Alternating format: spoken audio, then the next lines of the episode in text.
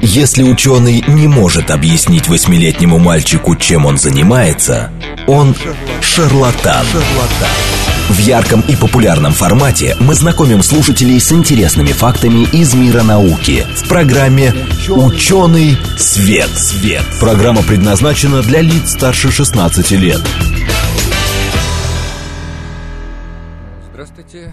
В эфире программа «Ученый свет», в которой мы отвечаем на вопросы об окружающем мире с научной точки зрения. Меня зовут Андрей Бычков. Я автор и ведущий этой программы. Со мной сегодня в студии, как обычно, Вера Гайбанова. Вера, привет. Привет, Надеюсь, Андрей. Я тебя слышу замечательно. У нас все работает э, в штатном расписании. И всем добрый день, дорогие радиослушатели. Здравствуйте. Да, вот, к сожалению, я как раз не, не очень хорошо тебя слышу, слышу, но попробуем сейчас что-то решить. Вот, а, тогда у тебя открыта, значит, наша записная книжка. Ну или давай я представлю гостя. Давай, а потом, давай. Потом он начнет отвечать на наши всё вопросы. Есть, все есть, мы совершенно спокойно можем выходить в прямом эфире, все нормально. Да, а вот, э, да, к сожалению, вот я говорю, я очень-очень скверно слышу студию. Ну хорошо, а, у нас сегодня в гостях э, Владимир Петров, кандидат химических наук, доцент кафедры радиохимии химического факультета МГУ. Владимир, добрый день. Всем добрый день, здравствуйте. Добрый день, Владимир, спасибо, что пришли к нам очно. Мы всегда очень рады, когда у нас э, в студии гость. Мы там работаем по-разному, иногда удаленно, иногда нет, но это всегда очень здорово, когда э, гости из нашей родной Альма-Матер приходят к нам сюда в студию. И мне очень приятно. Да, э, поговорить мы сегодня хотели о радиации, о, так сказать, угу. насколько это вообще... Сейчас обсудим, насколько это слово корректно. Да. Вот. И э, я бы хотел задать такой вопрос Владимиру. Владимир, а вообще что такое радиация? И угу. радиация и ионизирующее излучение это одно и то же, или все-таки разные понятия?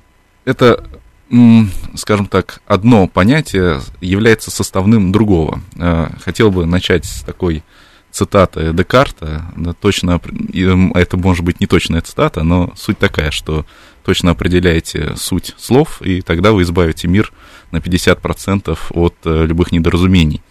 А, так вот, начнем с понятия радиация. Радиация вообще это лишь способ передачи энергии, и а, много каких предметов у нас являются излучателем э, радиации. Да, от английского слова radiation, собственно, это есть излучение. Излучение электромагнитных волн.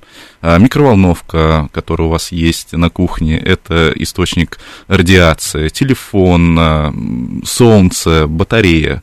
Все, что испускает э, электромагнитные волны, а любое нагретое тело испускает электромагнитные волны разного диапазона, это все э, вещества, э, предметы, которые испускают радиацию. Но а, когда мы говорим про радиоволны, да, кстати, сейчас все меньше и меньше, но довольно часто раньше мне приходилось слышать э, вопрос, э, когда я говорил, что я занимаюсь радиохимией, и меня спрашивали, а какой же химией на радио вы занимаетесь? Э, да. А, так вот, э, радиохимия работает с радиоактивными веществами. Само понятие радиоактивность было введено Марией Кюри, когда был открыт радий, собственно, название радия обозначает излучающий. То есть вот слово радиация это угу. просто излучение в широком а, его понятии. Когда же мы говорим в таком бытовом смысле о радиации, мы подразумеваем прежде всего ионизирующее излучение. Ионизирующее излучение это как часть а, радиации. А, у нас есть широкий диапазон электромагнитных волн, начиная вот там, от э, длинноволновых, э, то есть длина волны очень там метровая, километровая, и заканчивая короткими длинами волн. Вот а, короткие длины волны, это у нас это, какие? например, нанометрового диапазона. Собственно, вот видимый свет – это электромагнитная волна, там диапазон примерно от 400 до 700 э, нанометров. Угу. Вот, это видимый свет. Все, что короче, там, короче 300 нанометров длина волны, это начинается вот ультрафиолет. Ультрафиолетовый свет. И дальше уже все короче и короче, вплоть до там пика метров и короче. Э, и в зависимости от длины волны у нас меняется энергия этой волны. Чем короче волна, тем она энергичнее. А, потому что у нее больше тогда частота получается, ну, больше энергии несет. И а, получается, что вот ионизирующее излучение, оно начинается с жесткого ультрафиолета. когда вот длина волны становится, ну, скажем, меньше 250 метров и так дальше.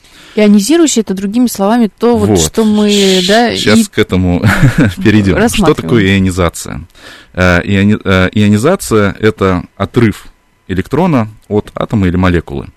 У нас э, вещество все состоит, напомню, да, из молекул, из атомов, и, а сами атомы состоят из ядра Мгм. и электронов. Так Ну, вот, экскурс небольшой. да, небольшой такой, просто, о чем мы физику. говорим, когда говорим про ионизацию. Мгм. И вот э, надо понимать, что размер ядра это лишь одна десятитысячная примерно от размера атома. Все остальное это электроны и пустота. То есть, если представить, там, не знаю, 10-рублевую монетку э, как ядро, то значит, у нас электроны будут летать на расстоянии 100 метров от этой 10-рублевой монетки. То есть примерно вот такие масштабы, настолько маленькое ядро и настолько э, широко летают электроны. И вот э, ионизирующее излучение заключается в том, что один из этих или больше э, электронов улетают из атома, и у нас вещество становится заряженным. Оно ионизировано, оно заряжено. Есть положительно заряженный ион остался и электрон, который улетел. Который улетел из... э, Да. Это приводит к тому, что у нас образуются очень активные частицы, вот эти заряженные. Они не любят оставаться заряженными, они хотят взаимодействовать с кем-нибудь, чтобы перестать быть заряженными, и протекает множество химических процессов, если мы говорим про взаимодействие ионизирующего излучения с веществом. То есть первый процесс это ионизация, а дальше уже вторичные процессы, когда у нас происходит слияние вот этих активных частиц с другими молекулами вещества и так далее, и так далее. Так вот, э, возвращаясь к вопросу, да, ионизирующее излучение это лишь э, один из э, диапазонов электромагнитного излучения если Мгм. мы говорим про электромагнитное излучение. Но у нас еще есть так называемое корпускулярное ионизирующее излучение. Слово корпускула пришло к А, нам чис- еще со времен Ломоносова. Да, то есть это частица. да. Частица, да. То есть частица заряженная, которая несет заряд и обладает большой энергией. Это наверняка многие слышали про альфа-частицы, бета-частицы.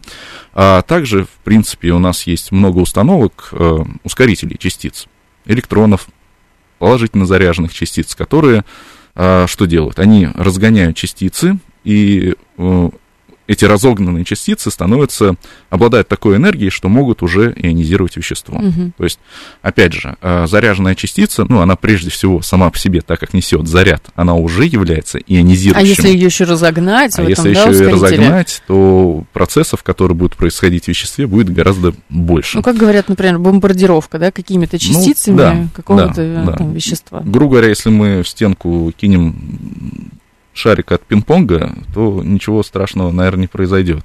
А если кинуть какой-нибудь э, шар от боулинга, для боулинга, то стену Ну, наверное, можно и будет, проломить. будет дырка. Да, то есть все зависит от энергии частиц, которая налетает. И вот э, те частицы, которые э, образуются при радиоактивном распаде, если мы теперь будем говорить про радиоактивные вещества, они все несут большую энергию. Они исходно обладают огромной энергией. Почему? Потому что, когда мы говорим про радиоактивные вещества, а, мы говорим про процессы, которые происходят в ядрах. То есть э, вообще радиоактивность это изменение ядра а, в атоме. И насколько это большие разные вообще диапазоны энергии. А, Представьте себе ядро, вернемся К 10 рубль... э, да, да, к нашей, монетка. к 10-рублевой монетке.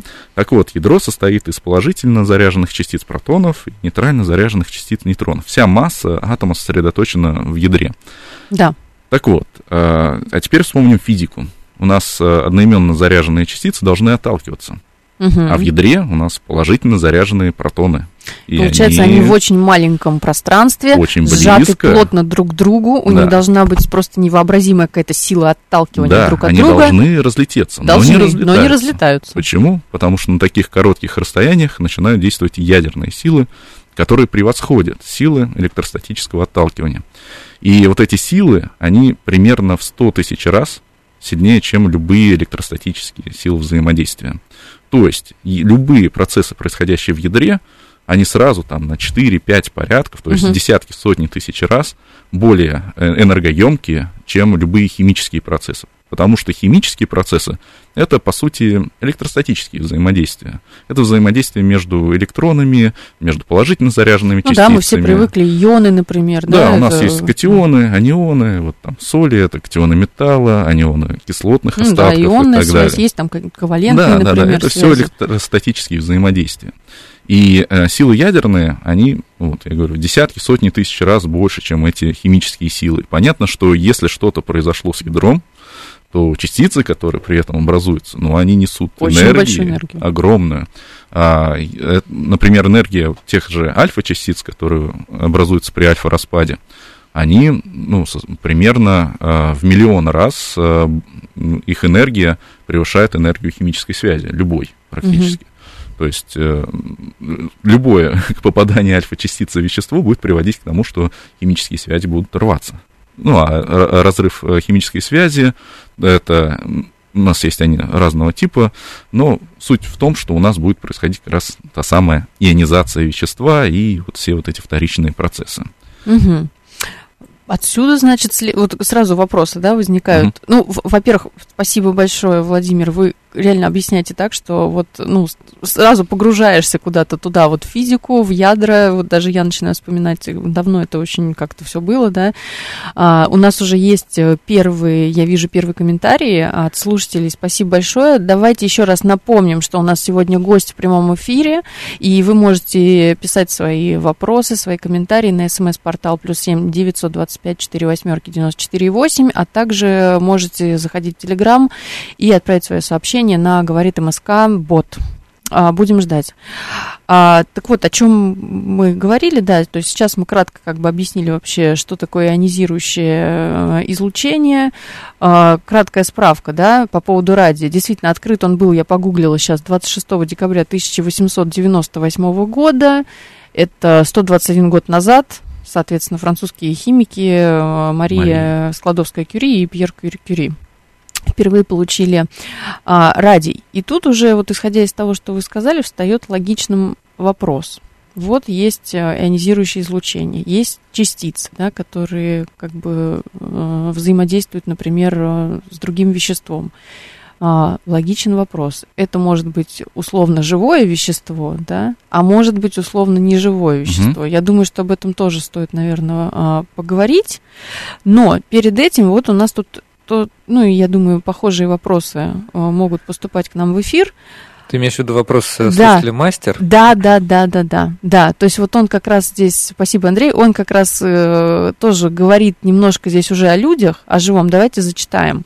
Давай. Всегда интересовал вопрос, почему жители Хиросимы и Нагасаки начали э, отстраиваться на месте заражения. Современная авария – это 30-километровая зона отчуждения. Вопрос, почему японцы до сих пор живут в Хиросиме и Нагасаки? А, а мне, кажется, да. Владимир, да, простите, что влезаю в середину. А, вы знаете, вот мне кажется, что как раз, э, может быть, наш слушатель, э, как сказать, получит частично ответ на угу. вопрос, когда мы с вами поговорим о таких понятиях, как экспозиционная доза. А, ну, вообще да, доза излучения. Может, угу. Да, доза излучения. И, может быть, поговорим о тех, э, ну, я не знаю, как это правильно сказать, нормативах, да, то есть тех угу. количествах, которые ну, скажем, допустимы для человеческого организма, там, с точки зрения Всемирной организации здравоохранения. Ну, если хотите, можете сейчас как-то прокомментировать. Давайте, вот я начну тогда вообще, да, с понятия дозы, что это такое, э, какие они бывают, единицы измерения, и насколько все это а, может быть опасным. А, вообще для оценки воздействия ионизирующего излучения на вещество, да, введено, введено понятие дозы. Их несколько разных э, понятий. Почему эта вообще величина была введена? Э, опять же, начну немножко издалека, чтобы было понятно. Э, когда мы говорим про радиоактивные вещества, про конкретные радионуклиды да, и так далее, нас интересуют три параметра каждого радионуклида. Это его период полураспада, то есть то, насколько быстро он исчезна, исчезает на нашей Земле. А, это тип распада, то, что, опять же, наверняка многие слышали и помнят, там альфа, бета, распад, гамма, переход. А, и, собственно, энергия частиц, которая при этом испускается. Почему нам важна энергия? Вот тот самый пример с шариками, он показывает, что даже э, если мы будем долбить стену с одинаковой скоростью, это будет аналог э, того, насколько быстро радионуклид распадается. Вот его активность — это распады в секунду, да, который измеряется в бикерелях. Вот распад в секунду — один бикерель.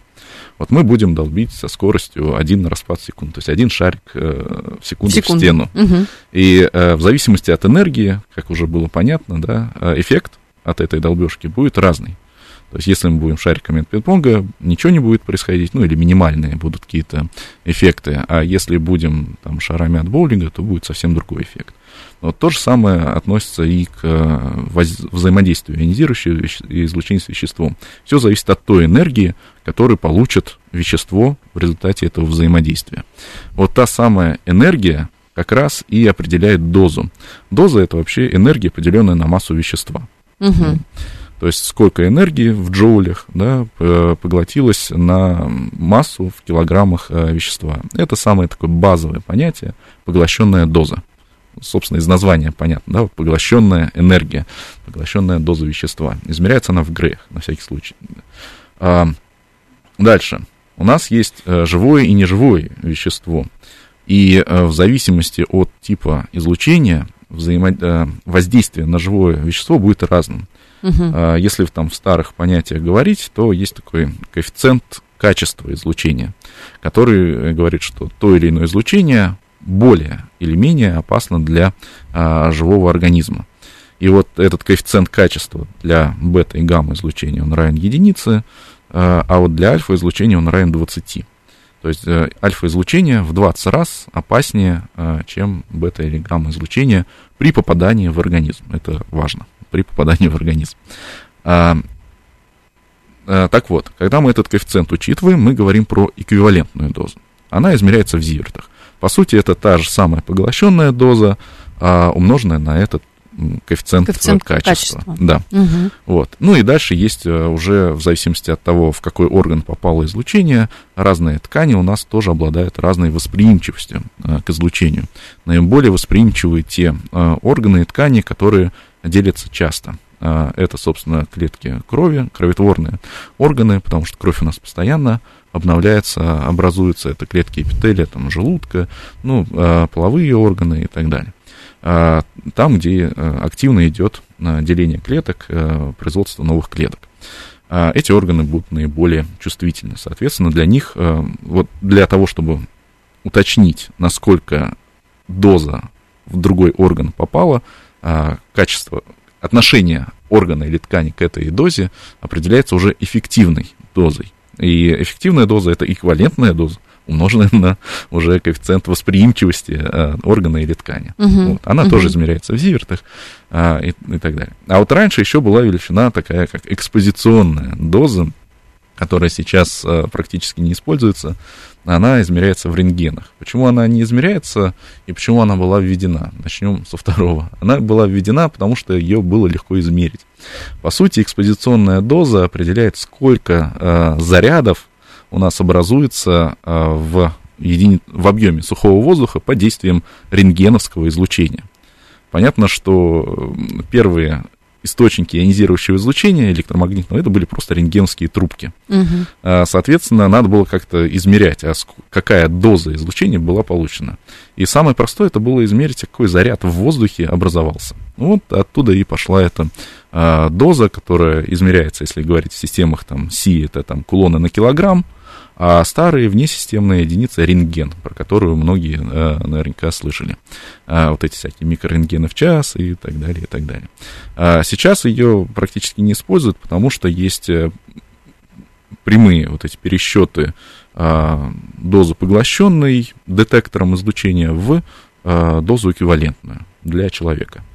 А, потому что нас всегда для живых организмов интересует именно эквивалент. Понятно, мы доз. лично, собственно, да. наши клетки и сколько они поглотили. Именно так. Так вот, э, нормы, э, которые устанавливают предельное воздействие ионизирующего излучения на человека, они э, как раз определяют величины эквивалентные дозы на человека. И вернемся к природной радиации, на секунду буквально. Да. А, дело в том, что мы живем в море радиоактивности, да, э, нас окружают э, радиоактивные газы, мы ими дышим, э, в еде есть природные радионуклиды, в нас самих, естественно, они есть, во мне чуть побольше, потому что у меня масса побольше, чем у вас. Ну, а, как пример. да, да, пример. То есть мы сами немного радиоактивны, вокруг нас радиоактивность, солнечная радиация, межгалактическая радиация и так далее, и так Плюс мы еще с вами вот перед эфиром, извините, что перебиваю, обсудили обсудили то, что еще зависит от того, в каком месте человек живет. То есть вы да, можете да, жить да. рядом а, с горными породами, где выступают да, какие-то угу. открытые Граниты, части. Да. да.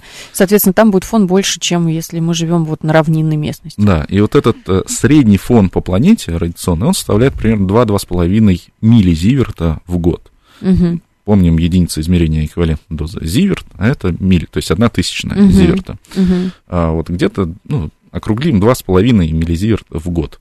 В Москве это около одного-полутора миллизиверт в год. То есть Москва это такое очень тихая гавань в плане воздействия ионизирующего, природного ионизирующего излучения на э, человека. А в той же Финляндии, например, средняя доза составляет 7 миллизиверт в год. Ого. То есть, ну, в 5-6 раз э, выше. Э, то есть, э, как вы правильно отметили, в зависимости от того, где мы находимся, вот этот естественный радиационный фон, он будет очень сильно варьироваться. В некоторых местах он может быть в сотни раз выше, чем в Москве. Это знаменитые пляжи Копакабана, э, черные а, пески. Вот о чем я думала. Я думаю, почему у меня да, на языке да, да, крутились да. какие-то пляжные э, вот эти пейзажи. Да, вот эти черные пески, моноцитовые, там очень много природных радионуклидов, которые э, сами по себе э, являются излучателями гамма-излучения, ну, альфа, бета и гамма-излучения, плюс выделяется радиоактивный газ радон, которым насыщен воздух, оказывается, и так далее, и так далее. Там вот доза вот этого природного радиационного фона может составлять десятки и сотни величин э, как бы среднего фона по Москве. И, тем не менее, люди там живут и не испытывают каких-то трудностей со здоровьем. Так вот, если мы говорим теперь про дозы предельные, установленные государством, то для людей, которые работают э, с радиоактивными веществами, так называемый персонал категории А, э, эта доза составляет 20 миллизиверт в год, в среднем mm-hmm. за 5 лет. Она может быть не более 50 миллизиверт в год, но вот в среднем за 5 лет эта доза, доза должна составлять 20 миллизиверт, не больше. А, много это или мало? В целом это не так уж и много, потому что, еще раз, да, природный фон может быть, ну, вот в Финляндии вы сказали да, 6-7, может миллизиверт. быть. То есть 20 миллизиверт кажется не такой уж и большой а, величиной. Причем а, в некоторых случаях эта предельная величина может быть увеличена, например, до 250 а, миллизиверт, если речь идет о ликвидации какой-нибудь радиационной аварии. Вот это считается э, величиной допустимого риска. А, если говорить, возвращаться теперь к вопросу про Хиросиму и Нагасаки, а, во время взрыва ядерного происходит рассеяние радиоактивных веществ, и в результате ядерного взрыва, как правило, большая часть вот этих веществ, она поднимается в воздух. То есть, на самом деле, Земля оказывается не настолько сильно заражена, ну, и, как правило, это короткоживущие радионуклиды, которые там в первые дни, недели, месяцы, годы они распадаются. Поэтому сейчас э, я, у меня нет цифр в голове, но можно, я уверен, легко это найти, какой э, радиационный фон сейчас э, в Хиросиме и Нагасаки. Мы посмотрим, я погуглю, но мы найдем обязательно. Хорошо. И таким образом получается, что раз люди туда начинают заселяться обратно, скорее всего, он составляет допустимые величины, допустимые, установленные, соответственно, японским там, законодательством и так далее. Причем, на самом деле, вот эти допустимые величины, они говорят о том, что здесь лучше не жить, но запретить человеку там жить вряд ли возможно будет. То есть люди могут просто на свой страх и риск там селиться. Например, в той же зоне отчуждения вокруг э, Чернобыльской атомной станции, да, там тоже э, люди есть, которые вернулись. Их мало, конечно, угу. единицы, но вот люди. Да, Владимир, спасибо. У нас сейчас э, перерыв на новости, вынуждены вас перебить, и вернемся сразу после перерыва. В ярком и популярном формате мы знакомим слушателей с интересными фактами из мира науки в программе «Ученый свет». свет. Здравствуйте, в эфире программа «Ученый свет», в которой мы отвечаем на вопросы об окружающем мире с научной точки зрения. Меня зовут Андрей Бычков, я автор и ведущий этой программы. И э, со мной в студии, как обычно, Вера Грибанова. Правда, мы сегодня немножко дистанционно, поэтому... Нас разлучили километры. Да, нас разлучили километры, я просто не в Москве, да. Но, э, тем не менее, Вера в Москве, э, она с нашим гостем, спасибо ей огромное, что поддержала. Все нормально, вот. все хорошо. Значит, да, э, сегодня у нас в гостях Владимир Петров, кандидат химических наук, доцент кафедры радиохимии химического факультета МГУ. Владимир, добрый день. Всем еще раз здравствуйте. Добрый день. Да, Владимир очень интересно рассказывает, его даже прям не хочется прерывать, правда? Вообще, я Спасибо. заслушалась, мы на новости, можно сказать, чуть не, чуть не, не взяли себе время новостей. Да, залезли чуть на да, новости, да, согласен. Да. Слушайте, ну, э, помните, мы остановились на... Да, кстати, для наших слушателей э, очень хорошо вы задаете свои вопросы, их много, это здорово, мы сейчас на все ответим. Для тех, кто еще только подключился, 8 925 4 восьмерки 94 8 или Телеграм говорит о Москобот. То есть мы в прямом эфире, пожалуйста, спрашивайте. А, я помню, что мы остановились на том, что а, мы хотели обсудить а, Э, Фукусиму, Хиросиму и, и так далее и тому подобное. А, а Владимир нам рассказал, э, каковы э, нормативы там для людей, например, которые... Я так правильно понимаю, что 20 миллизиверт в год, в год. при расчете на 5 лет это для тех, кто работает, да. скажем, непосредственно, да, да, да. Угу, а вот для обычного, для обычного человека, который живет э, в обычном городе угу. и не работает на атомной станции, какова предельная, там, не знаю, доза в Ну да, год? вот, да, условно да, да. для нас с э, вами. Понятно. Суть такая, что, опять же, э, так как радиационный фон везде разный, да, природный, то нету каких-то конкретных нормативов для природного радиационного фона. Есть определенные критерии для материалов, которые могут использоваться в строительстве, а, при укладке дорог и так далее. То есть э, там содержание радионуклидов, оно а, строго регламентируется и не должно превышать там определенных значений. Это раз. Второе, а, содержание того самого радиоактивного газа радона в воздухе в воздухе жилых помещений и производственных помещениях тоже не должно превышать там, определенную величину, которая устанавливается э, в нормативных документах. Э, вот такие моменты, они регулируются. Сам же природный радиационный фон, по сути, никак э, не регулируется, потому что, ну, это невозможно. А как мы его, да, будем вот. регулировать? Невозможно. А вот, например, воздействие ионизирующего излучения в результате аварии, там, утечки чего-то радиоактивного и так далее, вот это э, регламентировано. И доза на население не должна превышать 1 миллизиверт в год в результате таких вот э, инцидентов, аварий и так далее.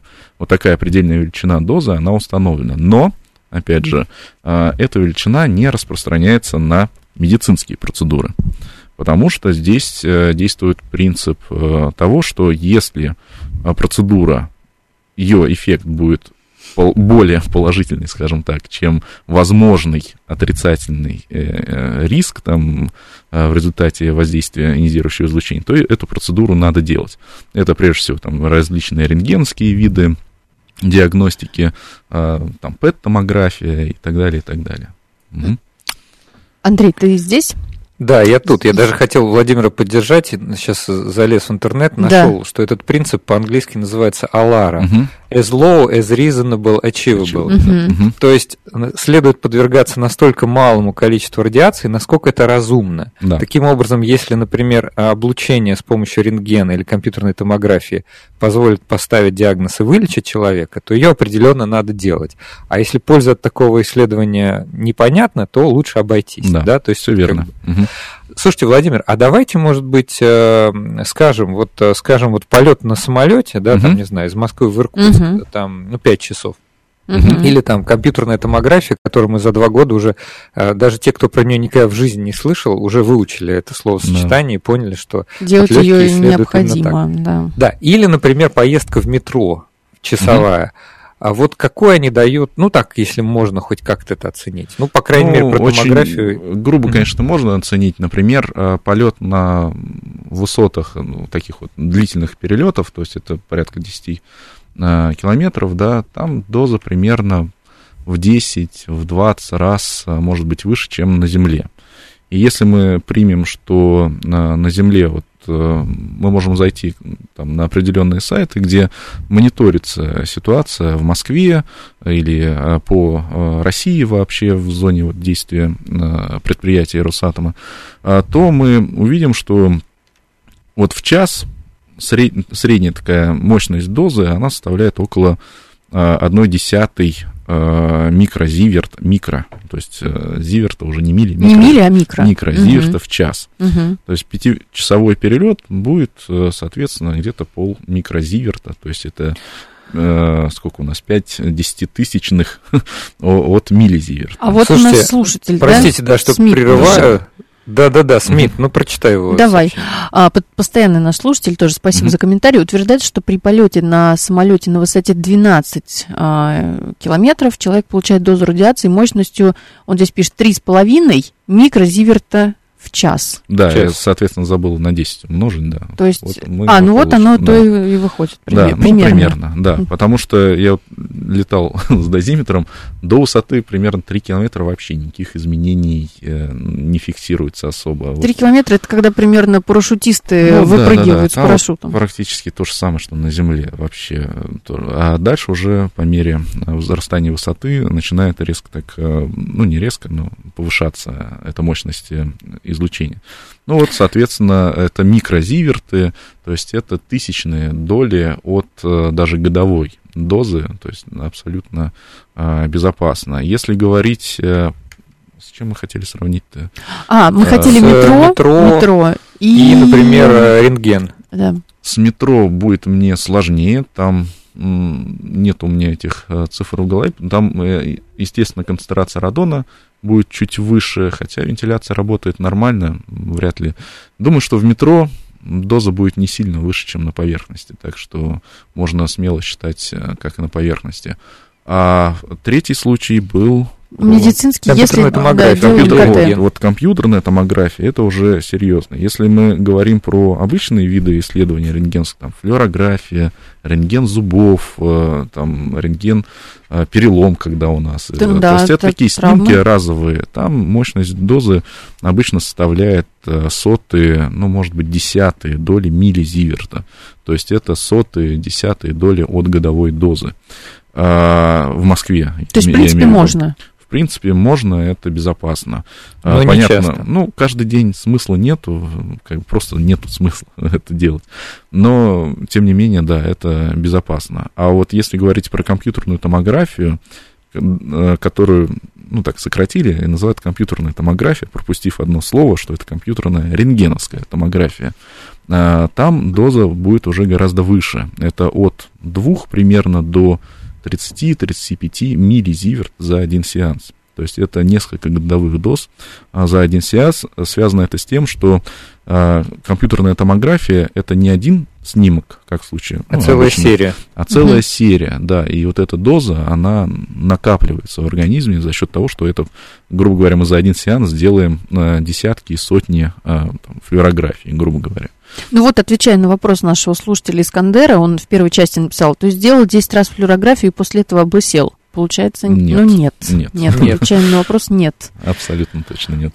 Слушайте, наши слушатели рвутся в бой. Давайте, угу. может быть, Искандера возьмем вопрос. Но вот меня заинтересовал вопрос Максима Милотова. А, или, ну, не знаю, как правильно ударение. Ну, а пилотам действительно угрожает опасность? А, пилоты действительно подвергаются большему а, радиационному риску, чем а, обычные граждане, но этот а, риск должен ну, контролироваться и опять не превышать тех же а, нормативов, которые установлены. Насколько я представляю, в среднем а, вот эта доза для пилота, она составляет около 5, наверное, миллизивертов в год. То есть это в 4 раза меньше, чем разрешенная доза для персонала категории А. При этом они также... Потому что там у нас было 20 знаю, Да, там было 20 угу. допустимое. При этом, а, почему эта доза выше, чем для обычного населения? Это не значит, что это какие-то супермены, да, у которых, э, как, не знаю, Халк или кто-то еще, значит, впитывает радиацию и становится от этого только здоровее. Нет. Дело в том, что люди, которые подвергаются опасному производственным фактором, да, назовем таким канцеляризмом, может быть, но это относится не только к ионизирующему излучению, но и вообще люди, которые работают скажем так, в плохих условиях труда, в опасных условиях труда, они э, каждый год проходят медосмотр, э, и, то есть они постоянно проверяют свой организм, и любые изменения, любое ухудшение здоровья тут же выявляется, э, что, конечно, не относится к обычным гражданам. Угу. Я думаю, меньшинство населения проходит там, плановую вот эту, диспансеризацию и так далее, да. А здесь без медосмотра просто не допустят к, э, к работе. То есть каждый год э, э, сотрудники обязаны это делать. Поэтому здесь допустимы более высокие э, дозы ионизирующего излучения, просто потому что они, э, их состояние здоровья лучше контролируется. Ну вот и все. То же самое относится и к пилотам. То есть их э, также регулярно осматривают, проверяют их здоровье, и поэтому, несмотря на то, что радиационные риски для них выше, но эти риски оправданы скажем так. Да, а еще, наверное, ну, кстати, это не только, наверное, относится к пилотам, да, это относится и к бортпроводникам, да. кабин крю, mm-hmm. да, к сотрудникам и больше всего относится к космонавтам, конечно, которые... Да, на... больше всего, конечно, космонавтам. Да, кстати, о них-то что... мы и забыли почему-то, они же выше... А, кстати, давайте про космонавтов обсудим. Вот да. сколько космонавты получают В на орбите? год они могут получать порядка 150-300 миллизиверт. Это близко к тому, что мы называли при неотложных да, медицинских... Да. Э, при Ликвидации радиационных аварий. А, да, да, да, да, да точно. Угу. Вот, то есть э, для них доза уже гораздо выше. Но надо понимать, что и каждый год ну, такие длительные э, полеты, они не летают. Извините за тавтологию. Э, mm То есть космонавты, они, их полеты, ну сколько раз в жизни они в космосе проводят?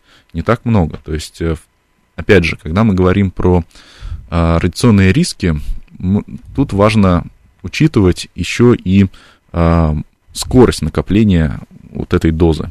А, почему? Потому что а, у нас вообще в организме, в любых живых организмах есть механизмы, которые борются с негативными воздействиями ионизирующего излучения.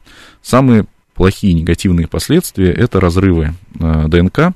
Э, ДНК – это у нас такая молекула, состоит из э, двух нитей, они скручены в спираль, вокруг них еще белки и так далее. То есть это довольно сложная такая система, и в нас ежедневно просто за счет естественных процессов, взаимодействия с оксидантами и так далее, радикалами, которые образуются просто за счет естественных процессов. Ну, знаменитые, да, свободные Да, радикалы. да, да. Происходит порядка тысяч а, нарушений, а, разрывов цепочек ДНК угу. ежедневно, без воздействия какого-то ионизирующего излучения. Угу, и, естественно, организм умеет с этим бороться. А, и если вдруг по каким-то причинам поломку нельзя устранить, то э, у нас есть механизмы, когда такая клетка ее выключают, скажем так, э, из организма, э, так называемая запрограммированная апоптоз, самоубийство клеток, они разрушаются и выводятся из организма. То есть, если угу. вдруг в клетке начинаются вот такие процессы, которые могут привести к неблагоприятным последствиям, такие клетки, у нас есть природные механизмы э, исключения этих э, клеток из организма. А, то же самое происходит при воздействии ионизирующего излучения у нас появляются там, разрывы в, э, в ДНК за счет разных процессов, их много, это можно много говорить об этом. Э, у нас, например, на кафедре есть целый цикл, э, состоящий там, из 15-20 лекций полуторачасовых о за биологическом воздействии да, да, да, да, ионизирующего излучения на живые организмы. Поэтому тут много можно говорить. Суть одна, простая. У нас есть проблем э, воздействия на ДНК, разрывы ДНК. И если этих разрывов много, то все, это приводит там либо к гибели клетки, либо к ее мутации, которая приводит к ее неограниченному росту, ну, я говорю про раковые заболевания угу. и так далее. Но если этих как поломок не так много, то организм с этим борется спокойно. То есть важна вот эта как раз мощность, доза даже если э, были исследования, которые показывают, вот есть эмбрионы мышей, угу. а, и при одной и той же дозе, порядка 10 грей, ну, 10 зиверт, можно сказать здесь, а, если доза излучения, мощность дозы составляла порядка одного зиверта в минуту, то при дозе 10 зиверт гибло ну, порядка 99 там, процентов этих эмбрионов. А если мощность дозы составляла там, одна тысячная грей, ну, зиверт в минуту, а доза накапливалась та же, то практически никто из них не погибал. То есть там 99% выживало, наоборот. А, то есть э, это говорит о том, что если у нас в единицу времени поломок немного, организм успевает с этим бороться. То есть важно не только сум, э, суммарная доза, но и за какое время она накоплена. Поэтому, да, вот у космонавтов, несмотря на то, что доза, а, кажется, большая накоплена, но она затем скажем так, в течение жизни рассасывается, грубо говоря. Вот у нас вопрос есть, возможно, близок, да, да к этому. Не знаю, как правильно прочитать э, слушателя. И Тао Джет. А, он пишет, ну хорошо, тяжелые металлы, тут все более-менее понятно, это, видимо, к предыдущей нашей теме. А как могут быть, а, могут ли быть живые ткани источником вторичного излучения? Живые ткани источником вторичного излучения – не могут быть, если, грубо говоря, их облучили ну, вот, внешне. Там, альфа, бета, гамма излучение, неважно чем. Угу. Когда живая ткань становится источником вторичного излучения только если а, в эту ткань попали радиоактивные вещества. Угу. То есть, грубо говоря, мы запачкались чем-то, и вот за, за счет этой грязи мы стали э, источником излучения. Сама по себе живая ткань после облучения, ну, вот мы гамма-излучением облучили, например, организм, да. вторичным излучателем не становится. А для этого нужны гораздо больше энергии, чем то, что можно получить за счет ну, веществ, а которые а давайте, радиоактивные. Угу. А давайте про алкоголь. Э, да, хороший вопрос. Разные люди задают много, ты видишь, Да, да, у нас тут очень много разных вопросов. Спрашивал, да, вот э, правда ли, что радиацию убивает алкоголь, а после этого Максим Милотов спросил, а еще подводники на атомных лодках, им вино дают, это помогает? Ну, вообще мы точно не знаем, дают ли им там вино. Думаю, что скорее нет, может быть, это с улыбкой сказано. Ну, это как фронтовые а, ну, 100 вот... грамм скорее, чем, да, чем защита от радиации. Влад... Ну, суть такая, а, опять же, вспомним а, что под действием радиации у нас образуются очень активные частицы, в том числе вот те самые радикалы свободные, которые атакуют, могут атаковать им биологически важные молекулы. А, естественно, что если мы введем вещество, которое будет более эффективно перехватывать эти радикалы, а, то как бы эти радикалы будут перехвачены и не дойдут до там, ДНК, там, ферментов и так далее. Вот спирт, он, в принципе, является э, хорошим уловителем радикалов. Но, перехватчик. Да, перехватчик радикалов. Но, но проблема в том, что чтобы его действие было э, способствовало прям резкому снижению эффекта ионизирующего излучения, его концентрация должна быть такая, что человек умрет от интоксикации, Да, да, алкоголем, чем э, будет хоть какой-то значительный положительный эффект. То есть в целом это, да, теория там, имеет право на существование с одной оговоркой, что выпить надо столько, что умрешь от интоксикации алкоголем. Ну и хочу, да. хочу напомнить нашим слушателям, что когда у нас была программа, посвященная механизмам развития рака, а, химическим, по химическому канцерогенезу, мы там обсуждали, что из химических канцерогенов алкоголь один из самых э, популярных. Угу. Вот. Так да, что да. он сам, са, сами молекулы этилового спирта и продукты их метаболизма, а у угу. нас он же очень недолго держится в виде этилового спирта. Да, да, да, да. Потом превращается в, в альдегид, потом превращается в кислоту, а еще, угу. а еще могут быть всякие разные комбинации. Угу. Вот. А, Поэтому, это... да, и э, обычно, ну, если уж говорить там, про какие-то защитные, да, вот даже если можно условно выпить столько, э, то нужно пить как бы до воздействия радиации, а никак не после. Потому Слушайте, что, Владимир, да, концентрация спирта будет влиять на перехват. У меня возник такой вопрос. А может быть, вот э, все-таки есть какие-то вещества, действительно, или какие-то, может быть, диетические рекомендации? Допустим, человек получил, ну, с работы это связано, а, какую-то такую существенную дозу, или, может быть, вынужден делать себе КТ несколько раз. А, может быть, есть какие-то подходы с точки зрения там, пищевого поведения, которые позволят как раз а, ну, как бы вот уловить эти самые радикалы или уменьшить воздействие радиации на организм? Ну, есть э, так называемые радиопротекторы, действительно, которые вводятся э, людям э, для того, чтобы минимизировать действие ионизирующего излучения. Но а,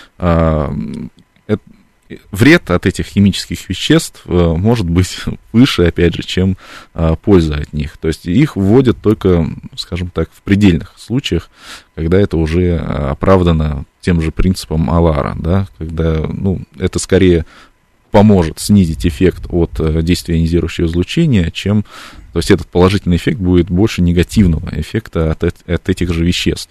И э, самим их принимать э, никто не даст, их не возьмешь так просто э, нигде. Поэтому никакого пищевого поведения, никакого там самолечения, конечно, в данном случае проводить не надо. Любой случай переоблучения, он строго фиксируется. Невозможно в настоящем, ну, крайне затруднительно, скажем так, не будем говорить невозможно, крайне затруднительно в настоящее время а, облучиться так, чтобы об этом никто не узнал и вас не отправили на а, лечение.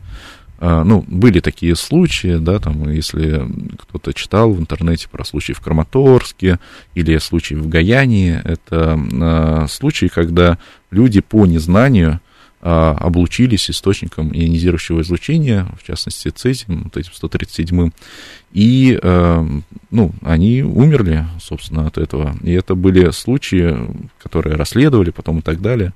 А, То есть это... они даже и не знали, что у них произошел этот факт э, облучения, ну, или не вовремя как бы? Ну, если кротко, кратко, то э, случай в Гаяне заключался в том, что из медицинского учреждения э, закрытого унесли установку облучательную, которая использовалась для э, терапии рака. Это так называемый гам- гамма-нож. Э, внутри угу. этих препаратов стоят мощные источники гамма-излучения на основе радионуклидов. Э, в данном случае это был э, цезий-137. Э, э, и утащили установку эту, сдали на металлолом. Угу. А, хозяин металлобазы этой, который, когда начал разбирать установку, увидел, что внутри есть какая-то ампула. Он ее вскрыл. Там порошок, который э, светился таким голубоватым светом. А, про свечение отдельно еще скажу тоже. А, его это удивило. Ничего себе, какой-то красивый порошок. А, естественно, он принес это домой, показать родным и близким. Смотрите, какое чудо. А, пригласил друзей там, и так далее. То есть вся деревня приходила и смотрела на этот чудо-порошок, а кто-то его еще наносил на кожу. Ну, потому что весело, краска такая вот, светящаяся как бы. И в итоге а, там, по-моему, порядка пяти человек умерло от э, лейкемии острой, а другие тоже там получили э, высокие дозы ионизирующего излучения, э, грунт в деревне полностью пришлось менять, дома сносить и так далее. А, вот такой случай. То есть, да, по незнанию, люди не знали, что это такое. А в, в Краматорске был другой случай, когда источник излучения, гамма-излучения, который использовался качестве уровнемера, а, то есть э, есть труба, по которой поднимается вода. А есть источник гамма-излучения, который ставится с одной стороны трубы, а с другой стороны трубы стоит детектор излучения.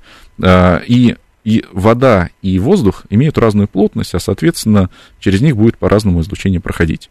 И пока э, в трубе воздух, у нас одно показание, как только поднимается вода, и в, в зоне видимости детектора вода появляется, плотность другая, у нас снижается уровень излучения, ага, вода поднялась, все, там надо делать какие-то меры.